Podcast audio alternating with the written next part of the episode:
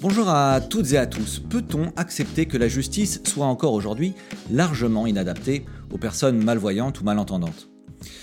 Aujourd'hui, je suis avec une militante qui a défendu successivement le droit des personnes à la rue, le droit des personnes malvoyantes, le droit des personnes sourdes et malentendantes. Après des années de militantisme, elle a fondé Droit Pluriel, l'association de référence pour toutes les questions relatives à l'accessibilité de la justice. Chers auditeurs, c'est un grand honneur pour moi d'accueillir sur ce podcast Anne-Sara Kertudo. Anne-Sara nous raconte son propre handicap et la façon dont il a influencé sa vie depuis la cour de l'école primaire. Surtout, elle nous délivre un message universel de courage et de tolérance. Elle rappelle que 80% des handicaps sont invisibles et que le premier défi pour une personne handicapée, c'est d'oser en parler, d'être fier. C'est ce qu'elle appelle faire son coming out de handicap, un concept que j'aime beaucoup et dont Anne-Sara nous donne les clés. Comment aider une personne handicapée à faire son coming out? Vous le saurez en écoutant mon échange avec Anne-Sara Kertudo. Bonjour euh, à toutes et à tous, bienvenue sur ce nouvel épisode du podcast By Doing Good, le podcast de l'innovation sociale raconté par ceux qui la font. Et ceux qui la font bah, cette semaine, c'est Anne-Sara Kertudo. Bonjour Anne-Sara. C'est celle qui la font, du coup, bonjour. Voilà, exactement, celle qui la font. euh, Anne-Sara, tu es fondatrice de Droit Pluriel, une association de, de référence sur le sujet, notamment de l'accessibilité à la justice. Euh, on va en parler. Tu vas nous raconter euh, ton parcours, tes joies, tes peines, tes, tes, tes, combats également. Euh, ravi d'en savoir un petit peu plus. Et on commence par toi, si tu veux bien. Anne-Sara, est-ce que tu aurais la gentillesse de nous dire tout simplement qui tu es? Alors, en deux mots, je, vais essayer, mais, euh, j'ai déjà 50 ans, donc euh, il y a tout un parcours. Euh, moi, je suis enfant, je voulais être avocate. Et, donc, voilà, moi, j'ai eu très tôt l'envie de, de défendre ceux qui n'ont pas voix au chapitre, ceux qui connaissent pas, n'ont pas de facilité pour connaître leurs droits. Et puis ma rencontre, elle a été, enfin mon parcours, il a été euh, un peu euh, bousculé finalement, il a été euh, transformé par la rencontre fortuite finalement avec le handicap. C'est-à-dire que je suis devenue malentendante déjà au collège, et puis bien plus tard j'ai perdu la vue.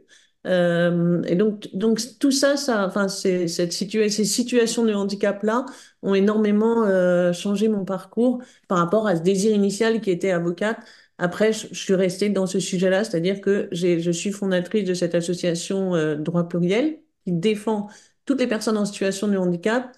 Et j'ai créé l'association en 2009, mais elle est vraiment euh, active depuis 2015, après une dizaine d'années où moi j'ai fait du conseil juridique en langue des signes pour les sourds. Ah oui, d'accord. Tu peux nous en dire un petit peu plus euh, sur cette pratique de conseil juridique en langue des signes? C'est pas courant, c'est pas courant.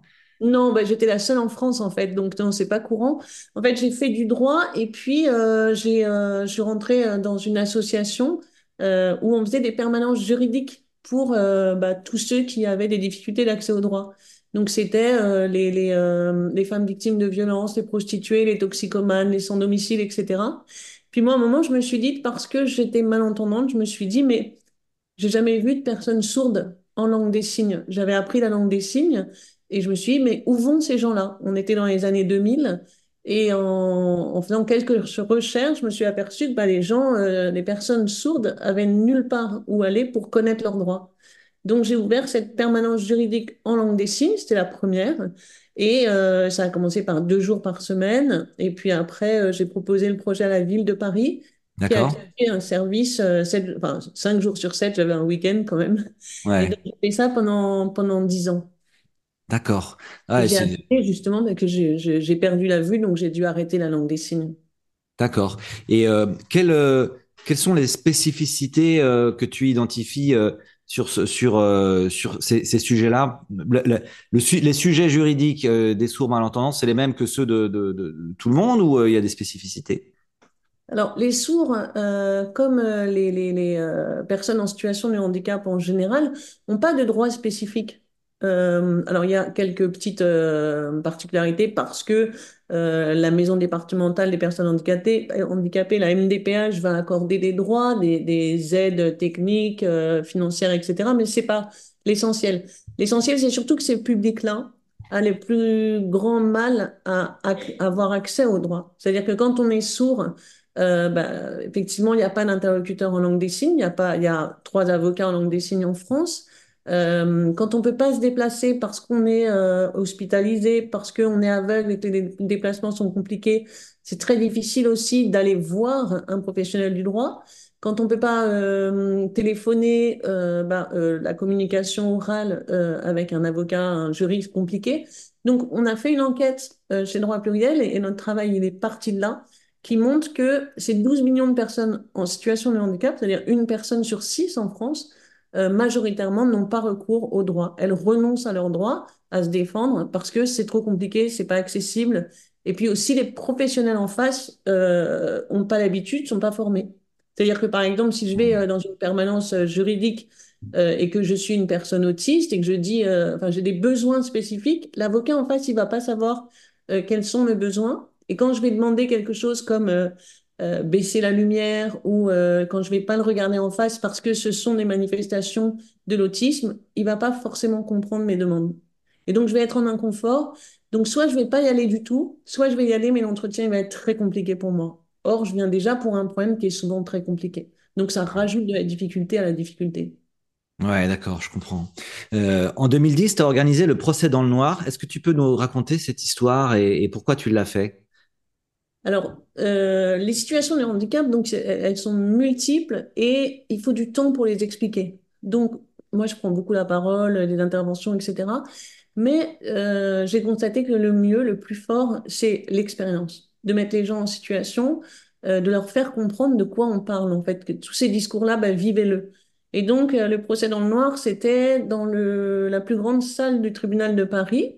Euh, j'avais écrit, parce que moi, à côté, j'ai une activité de, hum, scénariste et, euh, et d'autrice. Donc, j'avais écrit euh, une pièce de théâtre qu'on a jouée dans le noir complet devant 400 euh, magistrats, avocats, présidents de cour, etc. Et donc, l'histoire, c'était une prévenue aveugle qui était mise en cause. Et donc là, tout à coup, tout le public a pu comprendre que bah, toutes ces voix qui fusent de partout, si on vous dit pas qui parle, euh, je suis avocat général, je suis euh, l'avocat de la partie adverse, etc.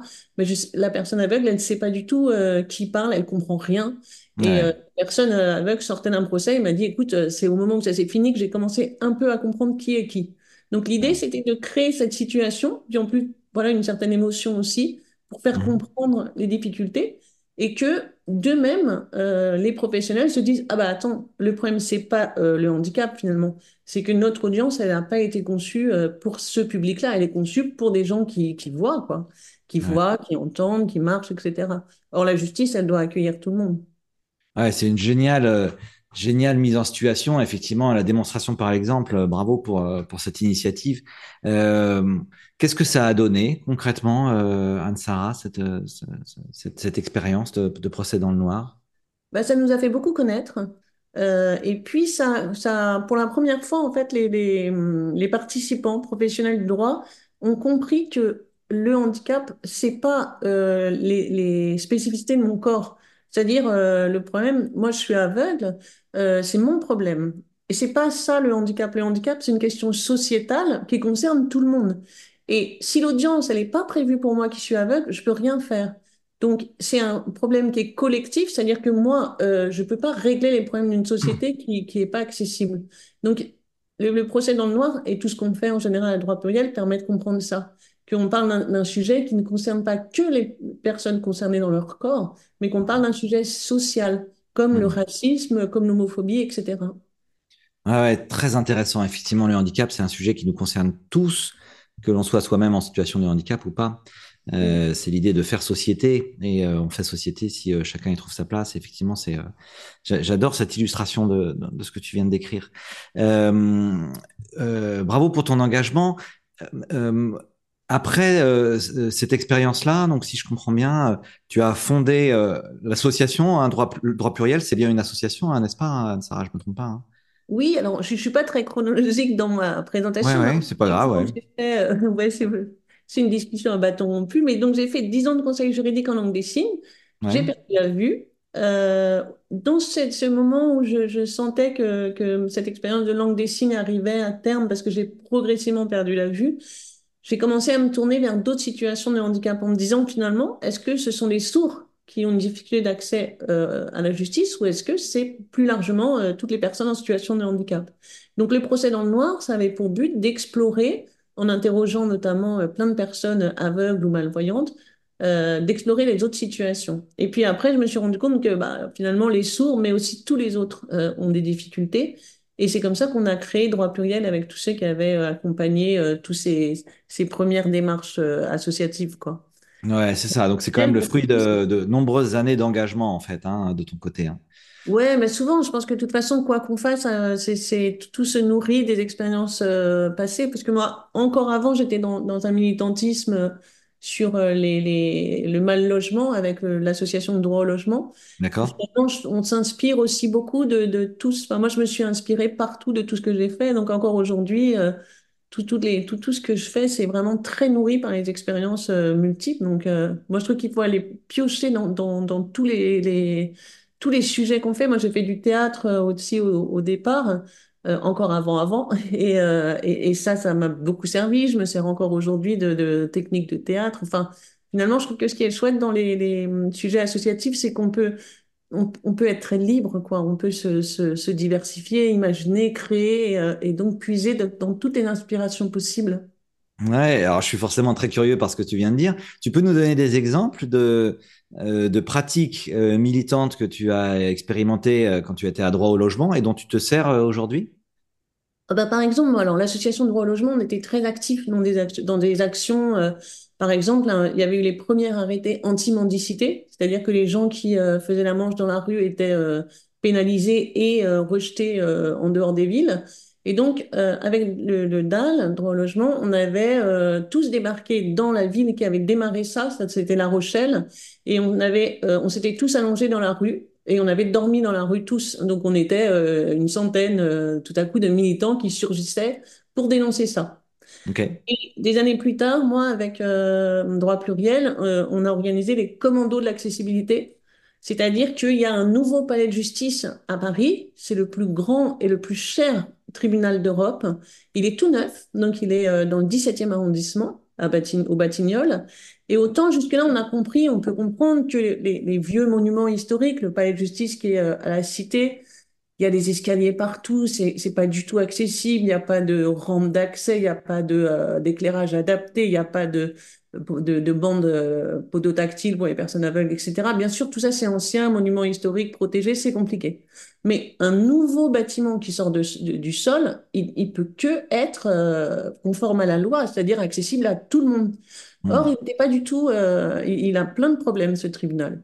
Donc, on a fait irruption avec euh, une quinzaine d'avocats, tous en situation de handicap et en robe, donc des avocats en fauteuil, des avocats sourds, des avocats euh, aveugles, etc. Et on a, avec euh, tout un, un ensemble de journalistes qui nous a suivis, euh, montré tous les problèmes ici et là, quoi. Donc l'idée, ce que j'ai puisé chez mon, mon passé euh, au DAL, c'était le côté euh, action coup de poing, action choc, euh, et utiliser bien sûr la presse les médias, quoi. Ouais, super intéressant. Et, euh, et bravo parce qu'effectivement, je pense que c'est une super façon euh, de faire comprendre et de faire bouger les lignes. quoi. Et puis Euh, il y a aussi, je pense, une, une, une, touche humour, moi, qui me semble très importante. C'est-à-dire qu'on touche à des sujets qui sont graves. ouais, Pourtant, il faut que dans la forme, il y ait, il y ait quelque chose de, de- d'humoristique, de quelque chose d'attractif, quelque chose qui fasse envie. Pour dénoncer quelque chose qui est grave, qui est pour le coup pas drôle du tout, mais que forme, on, on traite aussi euh, la partie adverse avec une certaine ironie. ok, ok. Euh, super. Euh, on va revenir à, à- à droit pluriel, mais euh, tu as une actualité, comme on dit, puisque le 31 janvier, ton film Droit de regard est passé sur France 2, n'est-ce pas? C'est bien ça? Oui, Euh, c'est vrai, ouais. euh, tu nous racontes un peu euh, ce que c'est que ce, ce film, s'il te plaît, euh, Sarah? Bah alors, c'est l'illustration de ce que je disais tout à l'heure, c'est-à-dire qu'il faut prendre toutes les voies possibles pour exprimer euh, ce qu'on veut porter. Euh, donc moi, sur le sujet de l'inclusion, je le fais par euh, l'action de droit pluriel, mais aussi, donc avec toute l'équipe euh, de, droit pluriel, mais aussi à titre plus personnel, j'ai une démarche intime dans l'écriture. Et donc, j'ai écrit ce premier film de fiction télévisé qui a été diffusé donc sur France 2 euh, le 31 janvier dernier.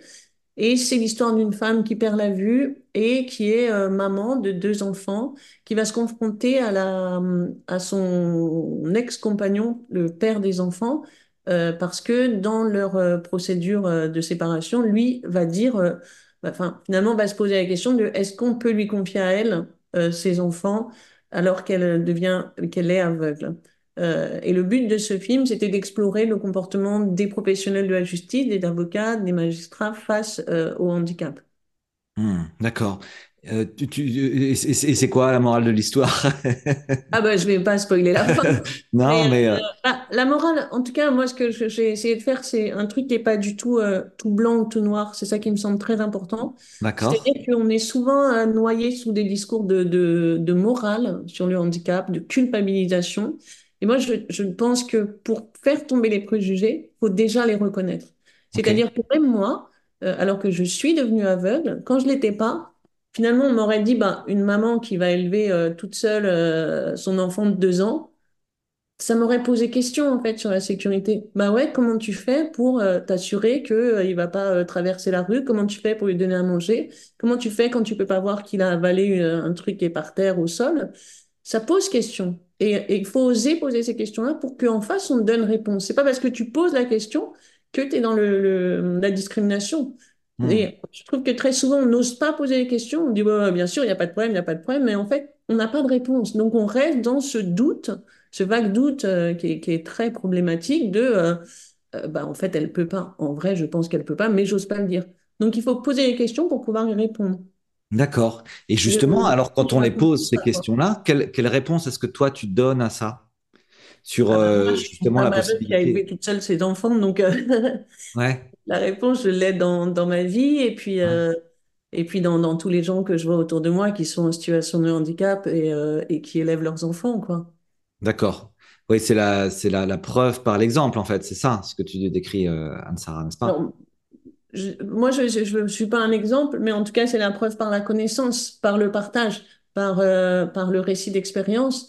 Et, euh, et juste, il faut, je crois que c'est, le- meilleur moyen. C'est pareil, moi, à un moment, je me suis dit, bah, quelqu'un qui est complètement euh, paralysé dans un fauteuil et qui demande la garde de ses enfants, c'est quoi, en fait, la, solution? Comment font les gens? Et euh, dans le film, je raconte, il y a l'avocat, il dit, pour la défense, il dit, vous savez, moi, j'ai trois enfants, trois petits-enfants. Je les emmène à la plage. Comment je fais pour qu'il n'y en ait pas un qui se noie? J'ai pas trois mains, donc euh, comment je fais? Je les tiens pas en permanence en laisse, donc mais ils se noient pas en fait. On trouve des solutions, mais c'est des questions qu'on se pose pas chez les personnes valides, les voyants, etc. Comment on fait? Bon, au fond, on a une expérience collective qui fait qu'on sait qu'on démerde, même avec euh, 10 enfants, on sait que les gens ils arrivent à les garder a priori vivants. Mais pour une personne handicapée, tout de suite on te dit même avec un seul enfant, bah il va pas y arriver quoi. Et l'idée, c'est par le partage d'expérience de se dire aussi à un moment mais ils peuvent, euh, handicap, pas handicap, les parents peuvent aussi. Ouais, c'est ça. Et donc, toi, ce que ton, euh, le fond de ton message, euh, en fait, Anne-Sara, c'est parlons-en, quoi. Osons Ouais, poser les questions, ouvrons le dialogue. parlons, parlons-en, ouais. Et puis, rapprochons-nous, apprenons à nous connaître, effectivement. Et puis, n'ayons pas peur, arrêtons ces trucs de culpabilité, de le, le- voilà, on, on discute de tout ça. Il y a pas de... Moi, mon discours essentiel, il dit le handicap, c'est normal. Mm, Voilà. Donc, Je, je suis pas une anomalie sur Terre, euh, pas plus ou pas moins que toi. mm. Euh, on est tous là avec le même droit à être là, avec euh, nos corps et les spécificités qu'ils ont. Et on a tous le même droit à être présent, à être actif. Moi, je suis directrice d'association, donc scénariste, etc. Il y a 7% de femmes en situation de handicap, seulement 7% qui sont cadres ou, ou, ou chefs d'entreprise. C'est, très peu, en fait. Ouais. Donc, moi, je dis juste, c'est possible, en fait. Et, et donnons aux gens la possibilité de le faire, notamment parce que tout le monde prend le même chemin. Quand tu es en situation de handicap, tu peux pas prendre ce chemin-là. Et ce qui est génial, c'est que du coup, tu vas en inventer un autre. Donc, tu es souvent créatif, ça t'oblige à la créativité et ça t'oblige à déblayer des nouvelles routes que personne n'a été explorées. Donc, c'est, dans ce sens-là, c'est aussi une vraie expérience riche, quoi. Ouais, super intéressant. Euh, dans les quelques minutes euh, qu'on a eues tous les deux euh, en préparant cet entretien, tu me parlais de, coming out de son, de son handicap. Tu, peux développer, je trouve que c'est un concept super intéressant. En fait, donc je te disais, le, le handicap, c'est une personne sur six en France. Ce qui se passe, c'est que soit on est aveugle, comme moi, et ça se voit, et voilà. Mais la plupart des handicaps, c'est-à-dire 80% des situations, sont invisibles.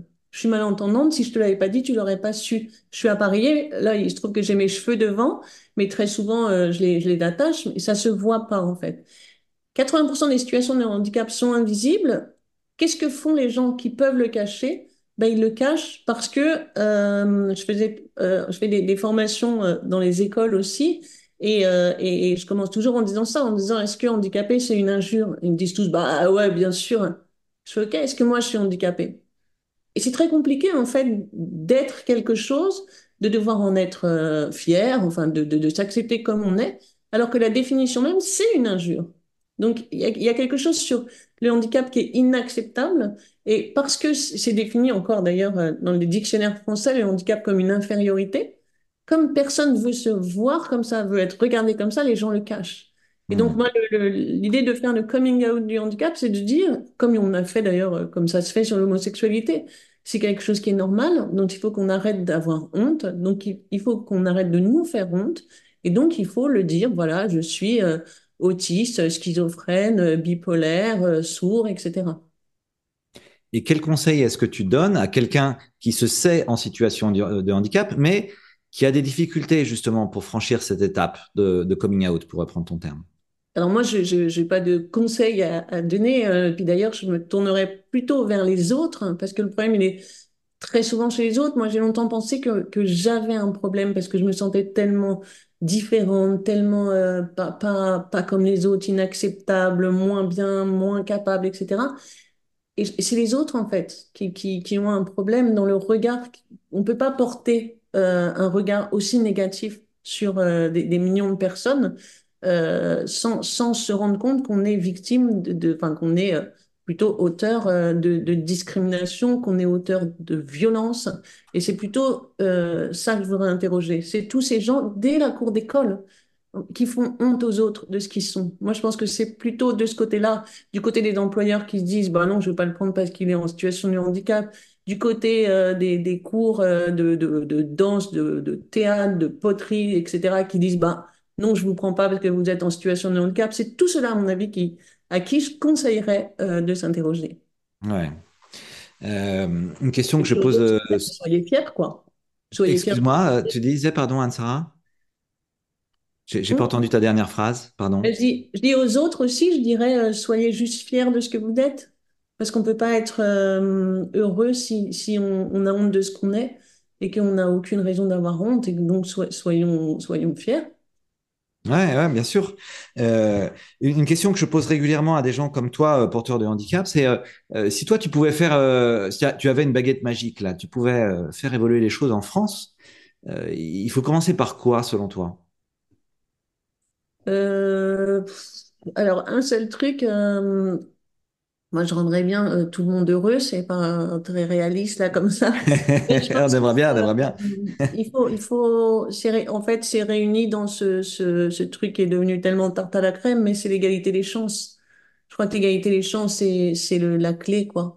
Et effectivement, moi, je suis aveugle, je vais le, je, je, je, je, je suis pas dans la même situation qu'une personne qui voit, euh, mais il faut donner la même égalité de chances aux gens, et surtout dès l'école.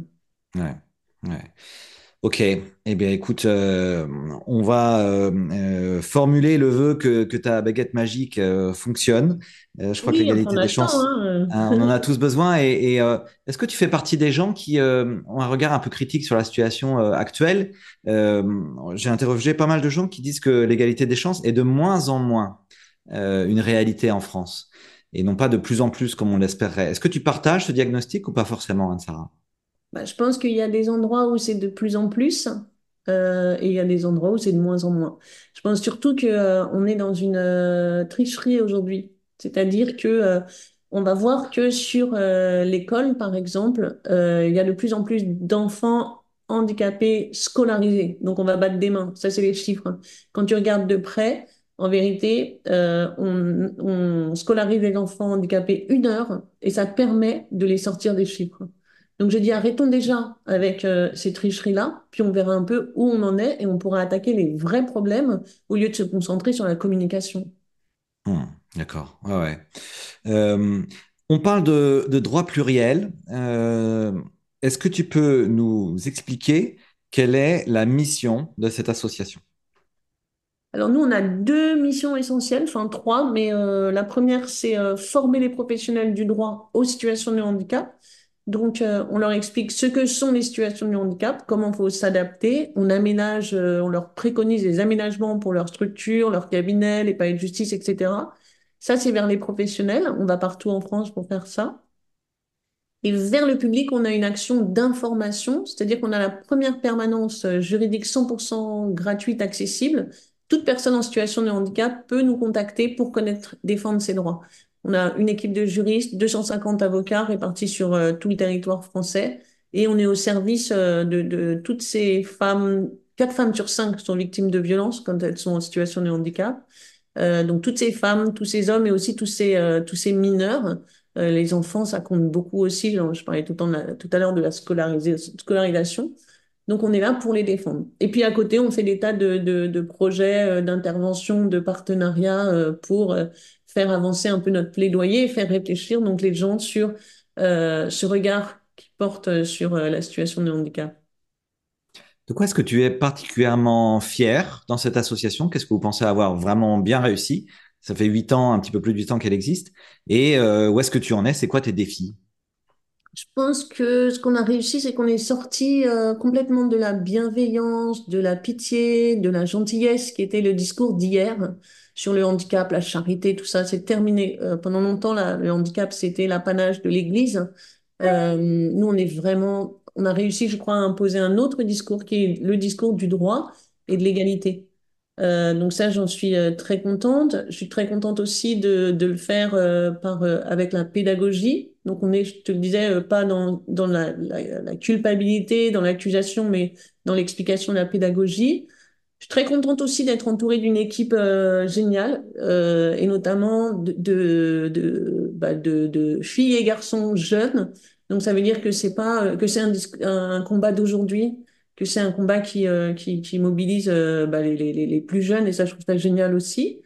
Voilà, puis je trouve qu'on on avance, qu'on a le, on a du, du, du temps devant nous. C'est sûr que ça avance doucement, mais que, enfin, moi, je constate ici qu'on a une très belle énergie et que tous les gens qu'on rencontre sur le terrain, ça réveille quelque chose chez eux, ça bouge, quoi.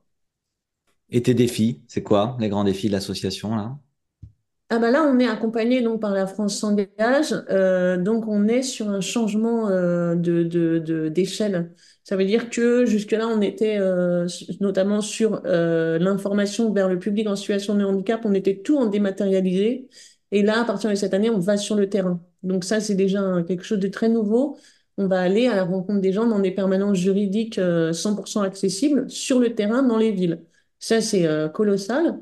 Et le deuxième, c'est que après des années et des années avant nous aussi euh, de discours et de paroles, euh, on a décidé d'entrer dans le contentieux. C'est-à-dire que on va lancer des actions en justice euh, pour euh, bah, faire valoir nos droits. Donc, euh, de manière collective, là où c'est plus acceptable, euh, on va aller en justice.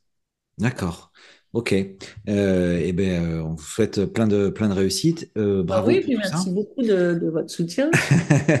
Vous allez être bénéficiaire d'un hackathon Big Bloom dans les prochaines semaines. Tu nous en dévoiles le, le sujet, le défi? C'est quoi le... Qu'est-ce que tu en si attends de ce secret, hackathon? ouais. Ouais. En fait, nous, ce qui nous intéresse, c'est donc de faire avancer le coming out. Donc, ça va être euh, un projet autour de, du handicap invisible pour inciter à en parler. Et le projet, c'est qu'on va demander euh, donc à, à tous les euh, participants d'imaginer un événement qu'on pourra dérouler en entreprise et qui sera une incitation à dire le handicap sans honte, à en parler. Donc voilà, quel événement, j'en sais rien. Ça va être leur imagination, leur Ouais. création. On est impatient de voir ce qu'ils vont faire. Mais euh, voilà, c'est ça le projet pour aller aussi vers les entreprises, que c'est des partenaires euh, évidemment euh, très importants pour une association comme nous. On cherche des soutiens tout, tout le temps, quoi. Donc Ouais. on est hyper, hyper impatient. Bah ouais, ouais, c'est un magnifique euh, défi et pareil, moi je suis euh, très excité et, et hâte de voir ce qui va sortir de ce hackathon. Euh, comment est-ce que toi, euh, tu vois cette association droit pluriel évoluer là dans, les deux trois prochaines années vers où est-ce que tu as envie de l'emmener? Euh, alors, idéalement, moi, ce que parle, le grand changement que je voudrais euh, faire, mais je crois que on est en train de le réussir, mais à, notre petite échelle, il faudrait euh, agrandir. C'est que euh, là où, dans tous les secteurs, en fait, par exemple, dans le secteur du racisme, c'est pas que des personnes noires, racisées, etc., qui sont mobilisées. C'est toute la société. Parce que tout le monde a compris que le racisme, c'est pas que le sujet des personnes qui sont victimes de racisme. C'est nous tous qui, nous toutes, on veut une société qui soit égalitaire sans racisme. Donc on va tous bouger ensemble. Sur le handicap, je voudrais qu'on arrive à ça. C'est-à-dire que euh, on n'est pas besoin d'être en situation de handicap pour avoir envie que tout le monde puisse trouver euh, sa place dans la société. Que ça implique donc des gens qui sont bah, pas concernés dans leur corps, pas concernés dans leur famille peut-être, mais qui ont juste envie d'une société juste. Hmm. Ok. Eh bien, euh, nous, on adhère à 100% et euh, on va bien sûr euh, faire tout notre possible pour, pour vous aider. Anne-Sara, on arrive au, terme de cet échange. J'ai dans la poche une question que j'apprécie particulièrement, une question un peu plus personnelle. chez Big Bloom, nous, on croit profondément à la force des rencontres. On croit que toutes les rencontres sont fertiles et que finalement, les destins des uns et des autres se, se, construisent, se forgent beaucoup par l'intermédiaire des rencontres. Toi, tu as eu un, parcours très riche, tu as fait beaucoup de choses, on te sent très engagé, très actif. Y a-t-il euh, quelque part dans ton parcours, euh, euh Anne-Sara, euh, une rencontre qui a changé ta vie? Ouais, il y a eu une rencontre. c'est Mathieu Simonet, qui est aujourd'hui, il était avocat, il est aujourd'hui écrivain. je l'ai rencontré quand j'étais en sixième. Euh, et moi, en sixième, j'étais victime de ce qu'on appelle aujourd'hui le harcèlement scolaire, euh, avec une très grande violence parce que j'étais différente, parce que euh, voilà, j'étais malentendante, j'avais des yeux qui n'étaient pas comme les autres, donc j'étais vraiment cette victime de violence-là. Il a été le premier à me parler dans la cour d'école, en voyant pas où était le problème, alors que tout le monde m'isolait. Et donc c'est devenu mon meilleur ami et c'est lui qui m'a permis de sortir de cette honte-là parce que lui, il était homosexuel et que, euh, bah, pareil, il était dans ces sujets-là. Et puis des années plus tard, on a voulu tous les deux être avocats. Et moi, j'ai été euh, recalée euh, de, de, l'examen. Il a trouvé que c'était bizarre hein, parce que bon, il y a vraiment un contexte étrange. Et, et il m'a un peu forcé à faire une action pour demander mes copies et puis euh, finalement, euh, bah, comme on disait qu'elles étaient perdues, qu'on les retrouvait pas, que si on, bah, si on les a retrouvées mais on peut pas vous les donner, etc. Il a porté plainte et finalement on a gagné parce que euh, j'avais été victime d'une discrimination. Mes copies, elles n'avaient pas été euh, corrigées avec les autres, elles avaient été sorties du lot. et donc cette première étape que lui a fait, c'était sa première affaire à lui d'avocat ça m'a indiqué que, hum, bah, que, que, en fait, à partir du moment où quelqu'un croit en toi, où on se dit que, que il faut t'ouvrir les portes, qu'on peut pas te laisser devant une porte fermée parce que tu es euh, en situation de handicap ou euh, racisé ou homosexuel ou femme ou je sais pas quoi. Parce que lui, il a cru en moi et qu'il a voulu défendre mes droits. Euh, je crois que tout ce que j'ai fait, ça vient de là. Eh bien, merci beaucoup pour cette histoire, Anne-Sara. On pense fort à Mathieu Simonet. On lui dédie cet épisode et on espère qu'il va donner envie à plein de Mathieu Simonet euh, d'émerger euh, parmi les auditeurs de, ce podcast. Oui, quand vous voyez des choses qui sont euh, inacceptables, injustes, eh bien, voilà, ne vous laissez pas faire et révoltez-vous. c'est un peu le message que j'entends dans ce que tu décris, Anne-Sara. Ça te convient? Et, puis aussi, tendez la main, en fait, tout simplement. Et tendez la main, absolument. Merci beaucoup, Anne-Sara, pour cet échange. à très bientôt. merci à vous. Ouais, merci, au revoir. À bientôt.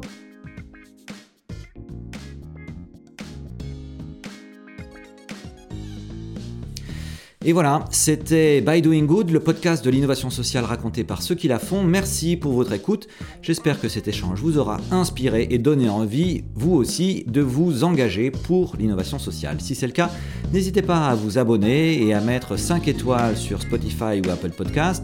Rendez-vous sur www.bigbloom.org pour découvrir tous nos prochains hackathons solidaires à venir. Voilà, je vous dis à la semaine prochaine.